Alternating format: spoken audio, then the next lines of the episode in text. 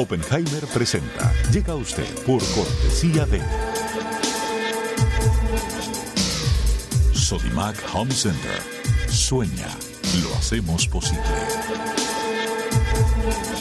Estudia en Argentina. Con estándares internacionales. Residencia universitaria. Aranceles a tu alcance. UADE, una gran universidad. Ingresa en lacaja.com.ar, asegura tu auto y llévate un 15% de descuento por medio año. La caja, así de simple. ¿Sabías que según un estudio de la Universidad de Oxford, casi la mitad de los trabajos actuales podrían dejar de existir en 10 años? La inteligencia artificial llegó para quedarse. ¿Cómo te va a afectar la automatización? ¿Cuáles son los trabajos del futuro? Andrés Oppenheimer te lo cuenta en su nuevo libro, Sálvese quien pueda. Y no te quedes atrás. Encuéntralo en librerías.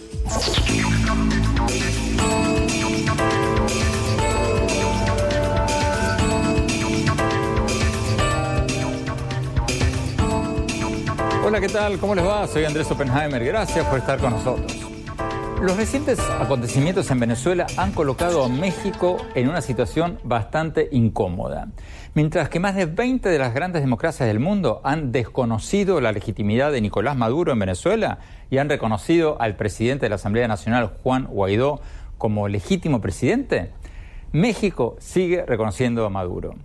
Estados Unidos, Canadá, Alemania, Gran Bretaña, Francia, España, Australia, Brasil, Argentina, Colombia, Chile, Perú, todos están respaldando directa o indirectamente a Guaidó y exigiendo elecciones limpias en Venezuela. Hasta los gobiernos de izquierda o progresistas de España y Canadá están apoyando a Guaidó. Por otro lado, Rusia, China y Cuba y sus aliados respaldan a Maduro. ¿Qué dice México? México dice que es neutral, que no interviene en los asuntos internos de otros países y ha convocado junto con Uruguay a una conferencia internacional para buscar un diálogo en Venezuela para el 7 de febrero en Montevideo. Pero muchos dicen que la postura de México no es para nada neutral, porque México sigue reconociendo a Maduro y por lo tanto está más cerca de Rusia y de China y de Venezuela que de las democracias occidentales. Entonces, ¿se está aislando México del resto de las democracias mundiales? La postura mexicana sobre Venezuela es un hecho aislado o por el contrario es una señal de que el presidente Andrés Manuel López Obrador se va a alinear con Rusia, China y Cuba. Las mismas preguntas surgen a raíz de la postura de México sobre Nicaragua y en torno a la decisión de López Obrador de no ir al Foro Económico Mundial de Davos y mandar a una funcionaria de tercer nivel en su lugar. ¿Son hechos aislados estos? O estamos ante un giro mayúsculo en uno de los principales países de América Latina. Hoy le vamos a preguntar sobre todo esto y mucho más al ex presidente de México, Felipe Calderón, que está formando un nuevo partido político opositor en México y que ha criticado duramente la postura de López Obrador sobre Venezuela. Es una postura eh, que en proporción a la fuerza y presencia que México tiene en el concierto internacional, es una postura que debilita la, democracia venezolana, la postura del pueblo venezolano. Y para tener la visión del gobierno de López Obrador en México, vamos a tener con nosotros al coordinador del grupo parlamentario del Partido López Obrador, Morena, en la Cámara de Diputados de México, el diputado Mario Delgado. Bueno, empecemos con la entrevista que le hicimos al ex presidente Felipe Calderón. Veamos. Expresidente Felipe Calderón, gracias por estar con nosotros. Estados Unidos, Canadá, Francia, Alemania, España, Gran Bretaña, Australia, Brasil, Argentina, Colombia, prácticamente todas las grandes democracias occidentales han desconocido a Nicolás Maduro como presidente legítimo de Venezuela y han reconocido tácita o explícitamente al presidente de la Asamblea Nacional, Juan Guaidó, como presidente legítimo. Usted ha criticado al gobierno López Obrador, por eh, reconocer, seguir eh, reconociéndolo a Maduro. ¿Qué le responde usted a lo que dice el actual gobierno de México, que lo que está haciendo es, primero, número uno, pegándose al artículo 89 de la Constitución mexicana, que establece el principio de no intervención en los asuntos internos de otros países, y dos, que México se quiere posicionar como un mediador entre Maduro y la oposición. ¿Qué le responde usted a estos dos argumentos del gobierno de México? Gracias, Andrés. Sin querer polemizar con el gobierno mexicano, porque no es mi intención eh, ni hacer tampoco un debate puntual sobre lo que dijo esto, este y aquel. Lo que queda claro es que, primero, no es exacto, no es preciso que la postura del gobierno mexicano actual se apegue a la constitución mexicana. Esto es muy delicado. La constitución mexicana, si bien es cierto que recoge aquella tradición de respeto a la autodeterminación de los pueblos, también y recientemente, es decir, en las últimas décadas, ha incorporado un principio fundamental, que es la defensa de los derechos humanos como derechos globales, como derechos universales, como derechos que van más allá de las propias fronteras físicas y políticas de los países.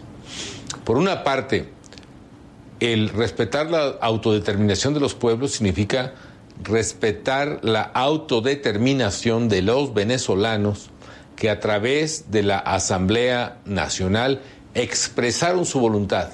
Y esa Asamblea Nacional es la que ha electo a Juan Guaidó como presidente encargado de la República de Venezuela. Y por otra parte, la defensa de los derechos humanos que proclama, que obliga a la Constitución mexicana a tomarlos en cuenta, a llevarlos en la conducción de la política exterior, obliga también al gobierno mexicano actual a elevar la voz en defensa de los derechos humanos violentados de los venezolanos hoy mismo y por otra parte reconocer al gobierno legítimo de Juan Guaidó. De manera tal que eh, esa es la verdadera interpretación de lo que la Constitución mexicana dice y obliga al gobierno mexicano, Andrés. ¿Qué, ¿Qué, impacto concreto tiene esta postura del gobierno de México sobre Venezuela? ¿Cuáles son las consecuencias de esta postura a nivel nacional e internacional? Es una postura eh, que en proporción a la fuerza y presencia que México tiene en el concierto internacional, es una postura que debilita la, democracia venezolana, la postura del pueblo venezolano. No, no hablamos, por cierto, del diálogo que tú me preguntabas. Ya ha quedado muy claro que el gobierno de Maduro no quiere realmente dialogar. Ha habido varios intentos de ello, jamás ha tomado en cuenta a la oposición y lo que quiere es ganar tiempo en un momento en que está verdaderamente perdido y acosado, no tanto por todas las naciones que has mencionado, que son ciertas, que es cierto el repudio que se ha ganado universalmente, sino y sobre todo por los venezolanos mismos que en las calles y en cualquier punto de la geografía venezolana están protestando contra Maduro. De manera, tal que, de manera tal que considero que ese diálogo no es genuino, no es honesto, esa solicitud, y que lo que se pretende es ganar tiempo. Y la postura mexicana del actual gobierno debilita el esfuerzo de los venezolanos y retrasa una solución definitiva a la problemática de ese país. Esto es, si México reconociera lo que corresponde a derecho, es decir, la legitimidad del gobierno encargado de Juan Guaidó, este problema venezolano, estoy seguro, se resolvería más rápido de lo que definitivamente se va a resolver. Entonces, ¿usted calificaría la postura de México como un apoyo tácito a, Maduro? Pues sin querer entrar en calificativos, en realidad lo es, sí. Es un apoyo a Maduro.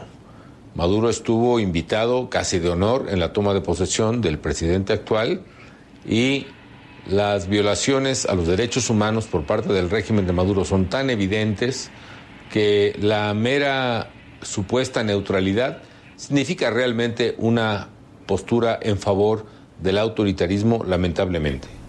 Ahora, usted decía, expresidente Calderón, de que Maduro lo invitó a, perdón, de que López Obrador lo invitó a Maduro a su toma de posición. Pero sus críticos dicen eh, que usted ahí está usando un doble rasero, porque dicen que usted critica a López Obrador por haber invitado a Maduro a su ceremonia de inauguración y cuando el Grupo de Lima y todas las democracias occidentales estaban tratando de aislar a Maduro, pero dicen que usted mismo invitó a Chávez a su toma de posición en el 2016. ¿Cómo responde esa crítica? Bueno, en primer lugar, que tal cosa no es cierta, no es precisa. Eh, más allá de las cortesías diplomáticas, eh, no hubo tal eh, invitación formal personal mía. Pero en cualquier caso, Andrés, el Chávez del año 2006 y la situación legal, constitucional, social, política, económica de Venezuela del 2006 era totalmente diferente a la situación actual de Venezuela en 2019. Esto es, en 2006 el gobierno de Chávez estaba todavía dentro de un periodo constitucional que todo el mundo reconocía había elecciones, si bien es cierto, no plenamente libres, influenciadas por la presencia del gobierno venezolano de Chávez, también es cierto que las elecciones se desarrollaban con cierta normalidad.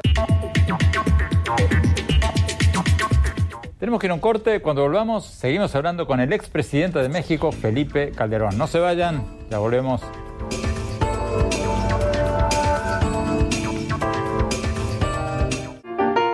Sueña con ser el papá que tiene las herramientas para hacerlo todo. Busca, encuentra, compara. Descubre la que siempre habías querido. Ven a Sodimac Home Center y llévate una o llévatelas todas. Pruébalas, siéntelas. Compra las herramientas de un super papá sin que te supercueste. Y haz tus super proyectos. Encuentra más, ahorra más. Ven y haz más. Sodimac Home Center. Sueña, lo hacemos posible.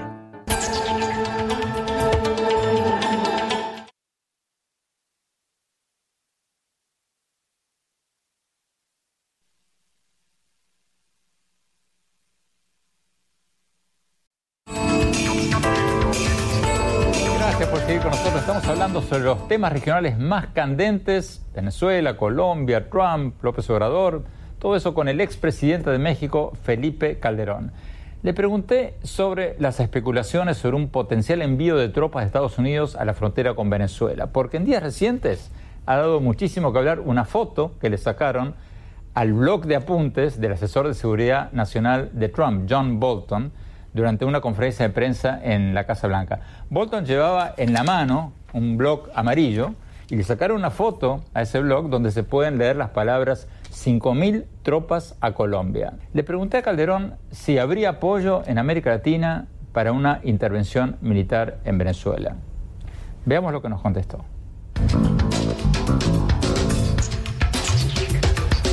Bueno, déjeme empezar por mi opinión de ese evento mediático de la famosa libreta. Honestamente, Andrés, yo creo que es un truco mediático y nada más. Nadie o poca gente en su sano juicio escribe eh, cinco mil tropas a Colombia en un blog y luego lo voltea, honestamente, muy artificialmente a la prensa, ¿no? Creo que era una manera de enviar un mensaje que no quisieron enviar explícitamente y si no lo enviaron explícitamente es porque quizá no estén dispuestos a enviarlo o a cumplirlo en los hechos. Y, como me parece una tontería lo que vimos en la conferencia de prensa en el gobierno de Estados Unidos, claramente eso pretendió ser una, un recordatorio tímido y por tímido muy malo del poderío militar de Estados Unidos que puede desplazarse en la región. Ahora, yendo a tu pregunta, eh, me parece que la peor solución sería una intervención militar y más de Estados Unidos. Pero eh, si el propio presidente Trump no descarta ninguna alternativa y hace alusión a la militar, pues tampoco podemos descartar en los escenarios de análisis que debemos revisar ese tipo de eventos. Creo que tendría muy, muy poco apoyo. Eh, lo que sí me queda claro. Pero, pero, pero, expresidente Calderón, déjeme insistir en, en, esa parte de la pregunta. ¿Tendría muy, muy poco apoyo, como dice usted, o tendría una reacción contraria? ¿Tendría rechazo de las grandes Yo creo que sería políticamente contraproducente totalmente. Creo que tendría un gran rechazo anímico, mediático en la región. Ahora, que no se ponga Maduro, que no se ponga con Sansón a las patadas, porque un conflicto fronterizo con Colombia con el poderío militar que tiene Colombia después del Plan Colombia, o un conflicto fronterizo con Brasil, con el poderío que una nación como Brasil representa, pues no terminaría bien para eh, el gobierno de Maduro. Pero insisto, me parece, yo estaría en contra de una intervención militar y creo que generaría un rechazo muy amplio, al menos en determinados sectores de la opinión pública en América Latina. Aclarado ese punto, licenciado Calderón, ¿qué opina de las eh, sanciones de Estados Unidos al régimen de Maduro, eh, haciendo que los pagos por las importaciones de petróleo venezolano vayan a un fideicomiso, que ya no vaya el dinero al gobierno del presidente Maduro, sino al presidente de la Asamblea Nacional, eh, Juan Guaidó, y su gobierno reconocido por Estados Unidos. ¿Qué opina de Me eso? parece una medida interesante, una medida interesante, una medida audaz de parte del gobierno de Estados Unidos, que creo que debió haberse tomado hace mucho tiempo, Andrés. Pero bueno, ojalá eso cambie un poco el escenario y obligue al desenlace de ciertas decisiones en Venezuela. Ya no pueden seguir las cosas igual y ojalá esta postura provoque un cambio de parámetros, al menos en eh, que rompa el impas que se está viviendo en Venezuela. Eh, la verdad, eh, también por otra parte hay que hacer votos para que esto no, no se perpetúe, no tenga el resultado que tuvo en su tiempo el bloqueo económico a Cuba, que por el apoyo internacional que Cuba recibió por muchos factores, pues se quedó ahí, pero finalmente dejó de tener efectos. Es como una, un antibiótico mal administrado que a- genera tales resistencias que al rato, al propio rato ya no sirve para más.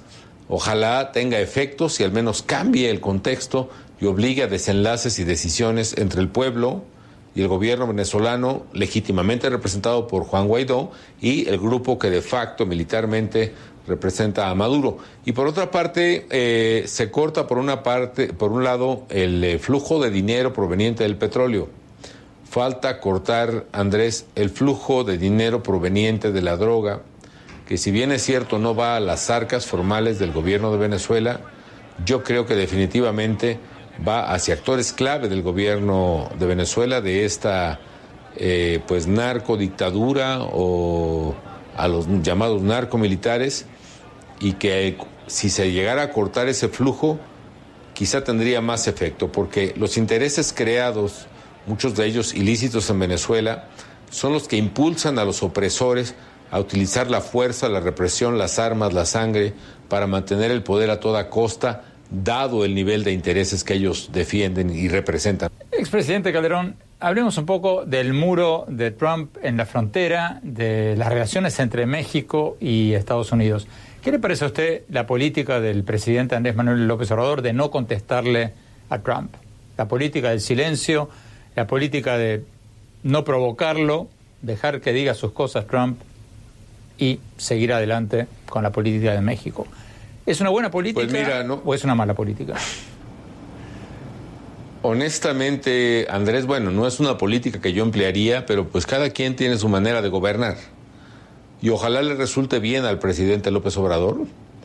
Ojalá este cambio de estrategia, esta sea no un reflejo de cierta duda o cobardía, sino más bien un judo político, una estrategia inesperada por parte de Estados Unidos que haga que resbale finalmente la postura de Trump en la relación con México. Eh, yo personalmente creo, Andrés, que, bueno, hemos oído nosotros los mexicanos tantas veces hablar del muro, lo oímos de varios presidentes de Estados Unidos antes de Donald Trump. Pero nunca con la del- insistencia de Trump. no, nunca, pero mira, ya van más de dos años de su gobierno y el muro a esta velocidad nunca se va a construir. Nosotros los mexicanos hemos visto varias veces esa historia y sabemos que con todo y sus vociferaciones, Donald Trump se va a ir y nosotros vamos a seguir aquí. Tenemos que ir a un corte, no se vayan, ya volvemos con el expresidente de México, Felipe Calderón. Ya volvemos.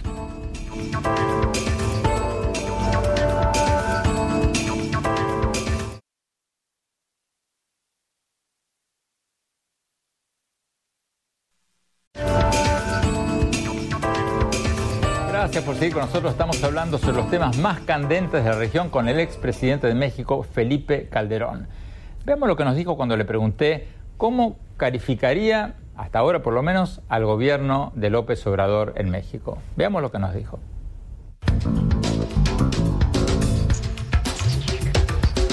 Tengo muchas opiniones. Creo que como cualquier gobierno ha tenido cosas buenas y malas. Eh, y no juzgo a las personas. Yo creo que él es un hombre bien intencionado, que verdaderamente quiere acabar con la corrupción, que fue, pues finalmente, el cáncer eh, que generó tal reacción entre los mexicanos, que esa reacción, ese hartazgo fue lo que lo llevó al poder, y le deseo éxito en ello.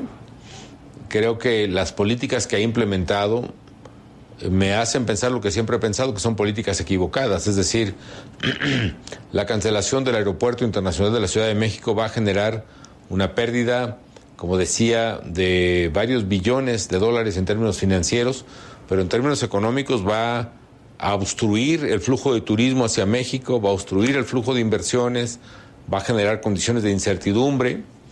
El eh, permitir que durante varios días, semanas ya, se están bloqueando las principales vías férreas de México a costa de un grupo de maestros que lo que quieren es dinero. Tienen secuestrado al país por simplemente pedir dinero. Si se cae en ese chantaje, se generará un daño enorme, no solo a mi estado, a Michoacán, sino al país, en donde el gobierno va a estar en manos de chantajistas políticos que conocemos de sobra. Todas esas cosas me generan una opinión negativa, Andrés. Eh, López Obrador tiene un nivel de aprobación altísimo, al menos si vamos a creer las encuestas. Una encuesta de sí, sí lo tiene. si no me equivoco, le da un 83% de apoyo. ¿Son ciertas esas encuestas o, usted tiene dudas de... No soy un experto, Andrés, pero pueden ser ciertas perfectamente, deben ser ciertas. Yo mismo tuve apoyos superiores al 80% al entrar a la presidencia de México en 2006, con todo y que había una fuerte oposición en la calle. Pero el tema es que al inicio de un gobierno que ha generado tantas expectativas como este, pues la gente quiere creer que va a funcionar. La gente quiere creer que va a resultar, quiere creer que sea cierto lo que le han prometido. Y esta venta de la tierra prometida se da pues precisamente con tal fuerza que hace que los esclavos se liberen del faraón. El problema viene al año 40, mi querido Andrés, ¿no? Cuando pues todavía no se conoce la tierra prometida, la gente se cansa del desierto, aún del maná que baja del gobierno, y pues a final de cuentas, ya más que la tierra prometida que se siente que nunca verán, pues termina adorando becerros de oro.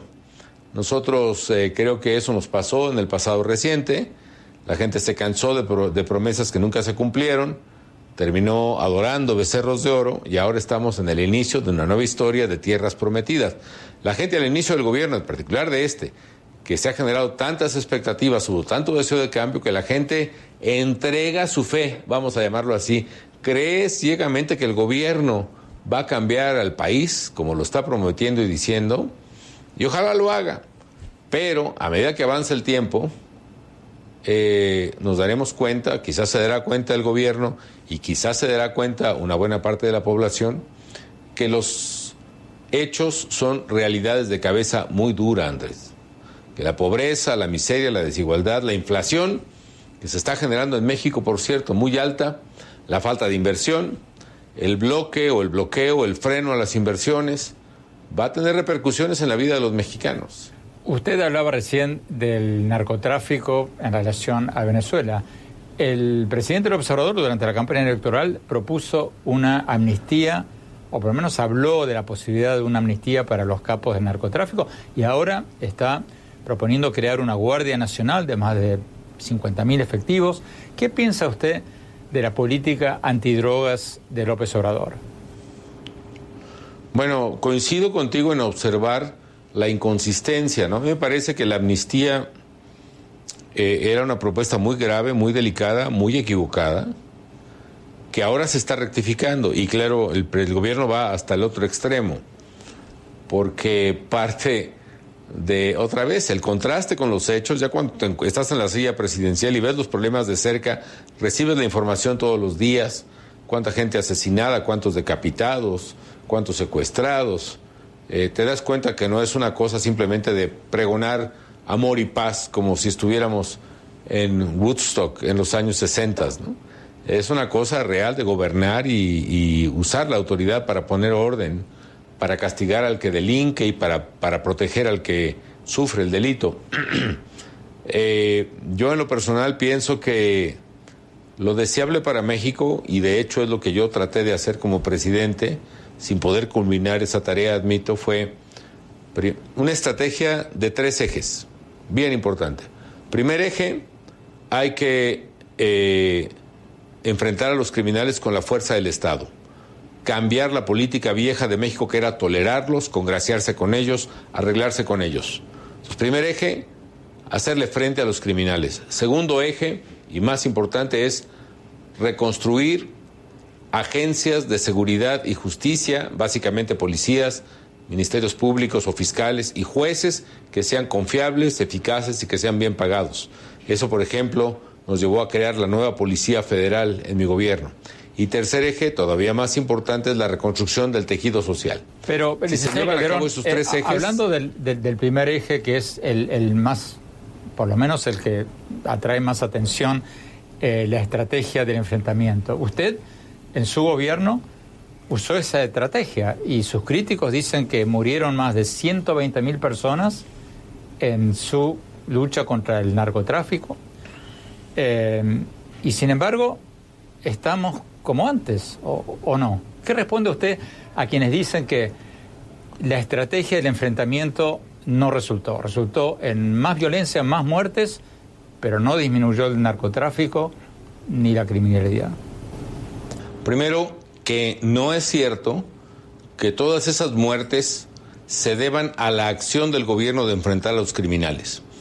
Es demostrable, Andrés, que la abrumadora mayoría de tales homicidios responden al choque violento que se da entre un grupo del crimen organizado contra otro en la disputa territorial. Es decir, a lo que asistimos y ciertamente eruptó, eh, eh, eh, colapsó en mi gobierno, no por el gobierno mismo, sino porque era una tendencia que venía de atrás, era que los criminales en su disputa por controlar partes del territorio nacional empiezan a chocar de manera brutal e inhumana. Eso es lo que causa los homicidios, no la acción del gobierno.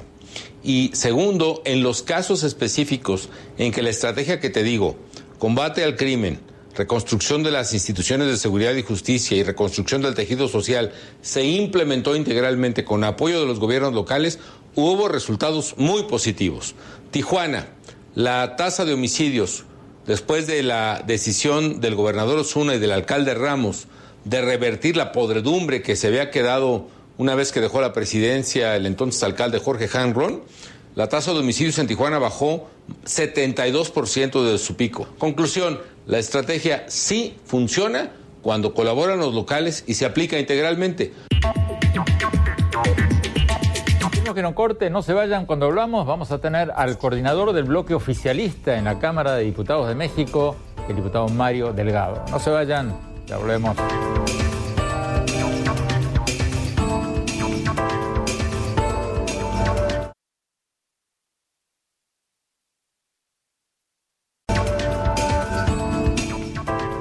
Gracias por seguir con nosotros. Tal como lo prometimos, tenemos con nosotros al coordinador de la bancada mm, oficialista en la Cámara de Diputados de México, el diputado Mario Delgado. Diputado Delgado, muchas gracias por estar con nosotros.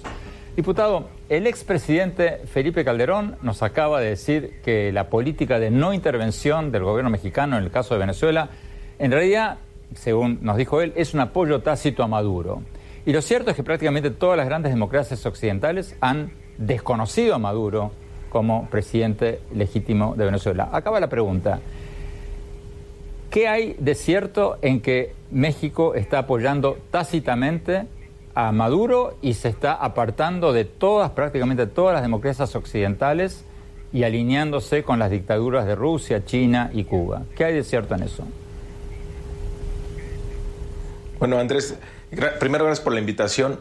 Lo que está haciendo México, como lo ha dicho claramente el presidente de la República y el canciller, es apegarse a lo que dice la Constitución en materia de política exterior y también a una larga tradición en materia de política exterior de nuestro país. El pronunciarse por el diálogo, por una salida eh, pacífica y creo que mientras más pase el tiempo, más se va a valorar la posición de nuestro país. Porque si todas las naciones se van de un lado o del otro, de alguna manera tiene que haber un punto de encuentro. Y ahí es donde México y Uruguay y otros países están ofreciendo poner la mesa para que ocurra ese diálogo, están ofreciendo una ruta de salida. Me parece que polarizarse en un bando o en otro en estos momentos no le ayuda al pueblo de Venezuela. Eh, diputado Delgado, pero usted dice, nos decía recién, que lo que está haciendo México es apoyarse en la política exterior eh, y en la tradición de México. Pero eh, nos decía Calderón y mucha gente, incluso constitucionalistas mexicanos, dicen que el artículo 89 de la Constitución de México efectivamente dice que el presidente tiene que guiarse por el principio de la no intervención, pero ese mismo artículo también dice explícitamente que el presidente deberá conducir una política exterior guiada por abro comillas, el respeto, la protección y la promoción de los derechos humanos. Entonces, ¿no está violando la Constitución el presidente López Obrador al no seguir esa directiva constitucional? No, yo, a ver, yo creo que tenemos que compaginar esos dos eh, principios, Andrés. Y la no intervención, ahí está eh, muy clara, pero también la promoción y protección de los derechos humanos. Yo creo que el, gobierno mexicano está siguiendo bien estos eh, principios. México no, no, puede calificar o descalificar a, un gobierno. Esos, los, los propios pueblos son los que se dan su gobierno y México respeta esa acción. Yo creo que eh, también vale la pena hacer un llamado que se respeten los derechos humanos en, en Venezuela. Eh, todo este activismo eh, político pues no debe dar lugar a violaciones a los derechos humanos. Diputado, usted dice que México no puede calificar a un gobierno, pero México a lo largo de su historia lo ha hecho muchísimas veces. Incluso los presidentes que más admira el presidente López Obrador han intervenido abiertamente en la política interna de otros países. Lázaro Cárdenas apoyó a los republicanos en la guerra civil española, rompió relaciones con Franco, Echeverría rompió relaciones con Chile durante la dictadura de Pinochet, López Portillo apoyó a los sandinistas en Nicaragua, rompió relaciones con Somoza. Entonces, la supuesta tradición no existe, o, me equivoco. No, a ver, sí, hay una tradición de, no intervención. Algunos casos de los que estás mencionando, bueno, ahí hay casos de, guerra civil, entonces ahí cambia eh, profundamente la, situación. Eh, mira, Andrés, yo, yo estoy seguro que la posición de México va a tomar mucho valor. Insisto, el polarizarse de un lado o del otro creo que no ayuda a encontrar una salida. Y México y Uruguay están poniendo una mesa eh, para el diálogo. Ayer el propio presidente López Obrador decía que está dispuesto a intermediar entre las dos posiciones en Venezuela. Y yo creo que eso es muy valioso.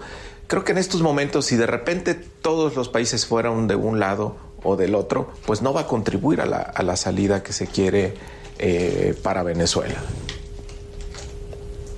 Tenemos que ir a un corte. Cuando volvamos, seguimos hablando con el coordinador de la bancada del Partido Morena, el Partido Oficialista de México, en la Cámara de Diputados de México, el diputado y ex senador Mario Delgado. No se vayan, ya volvemos.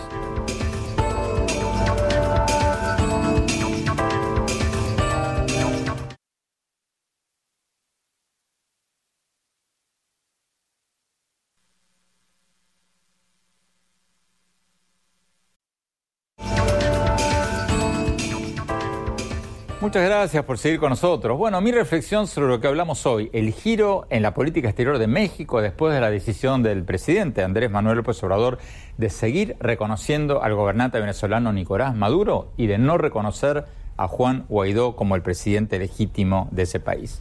Como ustedes saben, hasta hace poco México había sido uno de los países más críticos del régimen venezolano. Pero López Obrador cambió eso desde su toma de posición en diciembre, cuando invitó a Maduro a su ceremonia inaugural, y cita la referencia de la Constitución mexicana a la no intervención en los asuntos internos de otros países para seguir reconociendo al régimen de Maduro. Pero acaba la gran pregunta, ¿es valedero el argumento de la no intervención o es una excusa para apoyar a Maduro? Lo cierto es que el artículo 89 de la Constitución mexicana efectivamente dice que el presidente de México tiene que conducir una política exterior guiada por la no intervención. Eso es cierto. Pero, y ahí va el gran pero, ese mismo artículo de la Constitución mexicana también dice que el presidente de México tiene que conducir una política exterior guiada por, abro comillas, el respeto, la protección y la promoción de los derechos humanos. Cierro comillas. Entonces, uno también puede argumentar que la Constitución mexicana obliga al presidente de México a alinearse con las otras democracias y defender los derechos humanos en un caso como este de Venezuela. Y lo cierto también es que la así llamada doctrina Estrada de México, la doctrina de no intervención instaurada por un ex canciller mexicano a principios del siglo pasado, tiene más agujeros que un queso suizo. Fue ignorada muchísimas veces. Y fue ignorada incluso por los presidentes que López Obrador cita constantemente como sus favoritos. Porque, recordemos, Lázaro Cárdenas apoyó a los republicanos durante la Guerra Civil Española y rompió relaciones con la dictadura de Franco. Otro presidente, Luis Echeverría, que también cita a López Obrador, rompió relaciones con la dictadura de Augusto Pinochet en Chile y otro más, José López Portillo, apoyó a los sandinistas en Nicaragua y rompió relaciones con el régimen, con la dictadura de Anastasio Somoza. Entonces, esa doctrina no solo fue superada por varias reformas constitucionales, sino que también fue ignorada cuando supuestamente estaba vigente. Y finalmente, lo cierto es que estemos de acuerdo o no con la posición actual de México, México se ha quedado solo entre las grandes democracias del mundo, tanto las de derecha como las de izquierda. Porque Estados Unidos, Alemania, Francia, Canadá, Gran Bretaña, prácticamente toda la Unión Europea y las grandes democracias de América Latina, Brasil, Argentina, Colombia, Perú, Chile, Ecuador y varios otros, todos están apoyando abierto tácitamente a Juan Guaidó como presidente legítimo de Venezuela.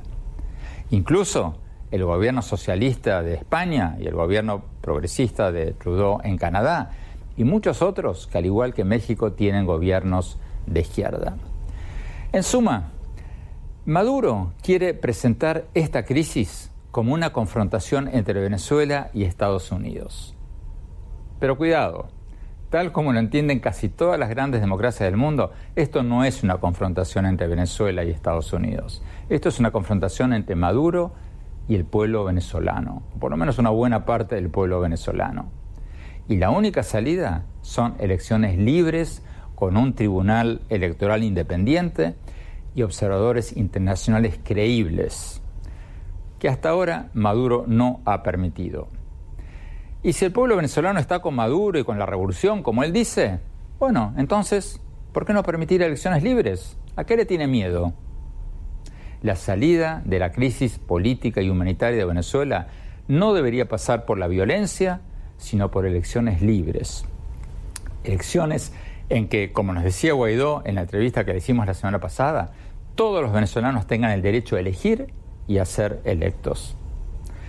Bueno, muchísimas gracias por habernos acompañado. Si quieren leer más, mis columnas del Miami Herald están en el sitio web nuestro, en el sitio web andresopenheimer.com. Si se registran ahí, les vamos a mandar por email todas las semanas mis columnas y nuestros programas de televisión. Les recuerdo la dirección del blog es andresopenheimer.com y síganos también por Twitter en arroba OpenheimerA, en mi página de Facebook Andrés Oppenheimer y ahora también en Instagram en Andrés Oppenheimer Oficial. Gracias, gracias por acompañarnos. Hasta la semana próxima.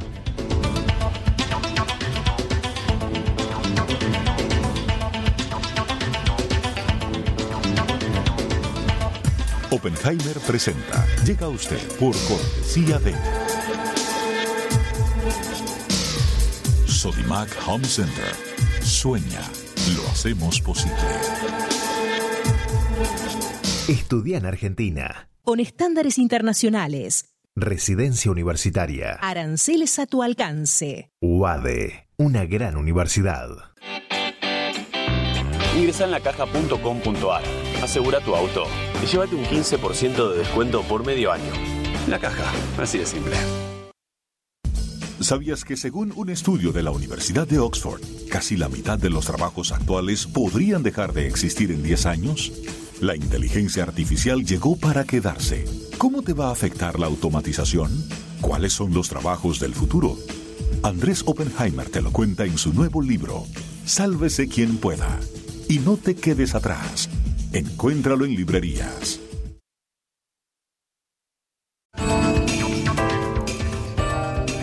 Muchas gracias por seguir con nosotros. Estamos hablando con el coordinador de la bancada del Partido Gobernante en México, el coordinador de la bancada oficial en la Cámara de Diputados, el diputado Mario Delgado. Estamos hablando sobre Venezuela y otros temas candentes de la región. Diputado Delgado, ¿cómo ve usted, como jefe del bloque oficialista en la Cámara de Diputados, estas especulaciones de que Estados Unidos podría enviar 5.000 tropas a Colombia? ¿Cómo lo ve usted eso? ¿Cómo lo ven ustedes eso? Híjole, ojalá eso no ocurra. Andrés, yo creo que desestabilizaría mucho eh, a la región, siguiendo otra vez la tradición de México del no intervencionismo. Creo que, creo que eso no es una buena noticia ni para Venezuela ni para América Latina en su conjunto. Creo que llevar al máximo el riesgo de una confrontación civil eh, no es el camino. Debe buscarse, insistimos, el camino del diálogo, del respeto a los derechos humanos. Ese es un principio universal y que todos tenemos que comprometernos. Ahora mismo en, Venezuela hay organizaciones de la sociedad civil eh, trabajando en la protección de los derechos humanos de manera muy importante como Foro Penal y otras que deben ser escuchadas para que haya un respeto. Por más eh, dura que sea la confrontación política, no se debe llegar a la violencia. Ahora, diputado, usted dice que eso desestabilizaría, desestabilizaría la región, pero eh, otros dicen que hay una ocupación cubana en Venezuela. Ya ahora, el secretario general de la OEA, Luis Almagro, ha dicho textualmente que hay 46 mil cubanos en Venezuela que están actuando como una fuerza de ocupación en Venezuela. Eh, así como usted está en contra de que Estados Unidos mande tropas a Colombia. ¿Usted exigiría que los cubanos se vayan de Venezuela? No, de comprobarse esa información, Andrés, la verdad es que yo no la había escuchado, pues yo creo que eh, de igual manera el principio, el principio es eh, para todos. Creo que hay que dejar a los países eh, que resuelvan sus diferencias políticas y privilegiar el diálogo y la no intervención. Diputado ex senador delegado, la pregunta del millón de dólares. México está convocando junto con Uruguay una conferencia internacional para mediar en Venezuela, pero la oposición venezolana dice que ya vieron esa película cinco veces. La vieron con el Vaticano, la vieron con Rodríguez Zapatero, la vieron con el diálogo de Santo Domingo y una y otra vez el presidente Maduro, dice la oposición, usó esos diálogos para salir de un mal trance, eh, hacer tiempo, oxigenarse políticamente y no solo no hacer nada, no permitir un tribunal electoral independiente, no permitir eh, observadores internacionales creíbles, etcétera, etcétera. Entonces, que Maduro siempre llama al diálogo cuando está contra las cuerdas para ganar tiempo, salir de una situación y después reprimir más aún. Entonces, ¿qué dice usted al argumento de que esto que está haciendo México de alguna manera es haciendo el juego maduro? No, a ver, seguramente habrá alguna desconfianza por parte de la oposición, pero yo creo que también hay un aprendizaje, Andrés, y tal vez nunca se había llegado al punto en el que está ahora Venezuela, donde buena parte de la comunidad internacional pues no, no lo está eh, reconociendo. Hay otra parte que sí le da su apoyo, pero yo creo que no, nunca se había llegado a una situación tan compleja, tan complicada. Me parece que estamos en el punto crítico en lo que le ha ocurrido a este país en los últimos años. Entonces, eh, me parece eh, que en estos momentos la propuesta de México y Uruguay no va tratando de apoyar a un bando o a otro, sino buscando un punto de, diálogo, buscando un punto de, solución para el conflicto. No, no creo que detrás de la posición mexicana haya una estrategia para apoyar al, gobierno eh, de Maduro. Yo creo que el, el hecho de que el presidente de la República, Andrés Manuel López Obrador, diga, pues nosotros podemos ser ese punto de encuentro entre las dos partes, pues quiere decir que está reconociendo de alguna manera a las dos partes y que existe obviamente un, conflicto como todos lo estamos viendo. Debe haber alguna ruta de salida, Andrés. Alguien tiene que pensar en esa salida. Por eso la posición de México es muy valiosa. Diputado Mario Delgado, jefe de la bancada oficialista en la Cámara de Diputadas de México, muchísimas gracias. Esperamos que venga más a menudo el programa. Gracias. Vamos a un corte rápido y ya volvemos con mis conclusiones.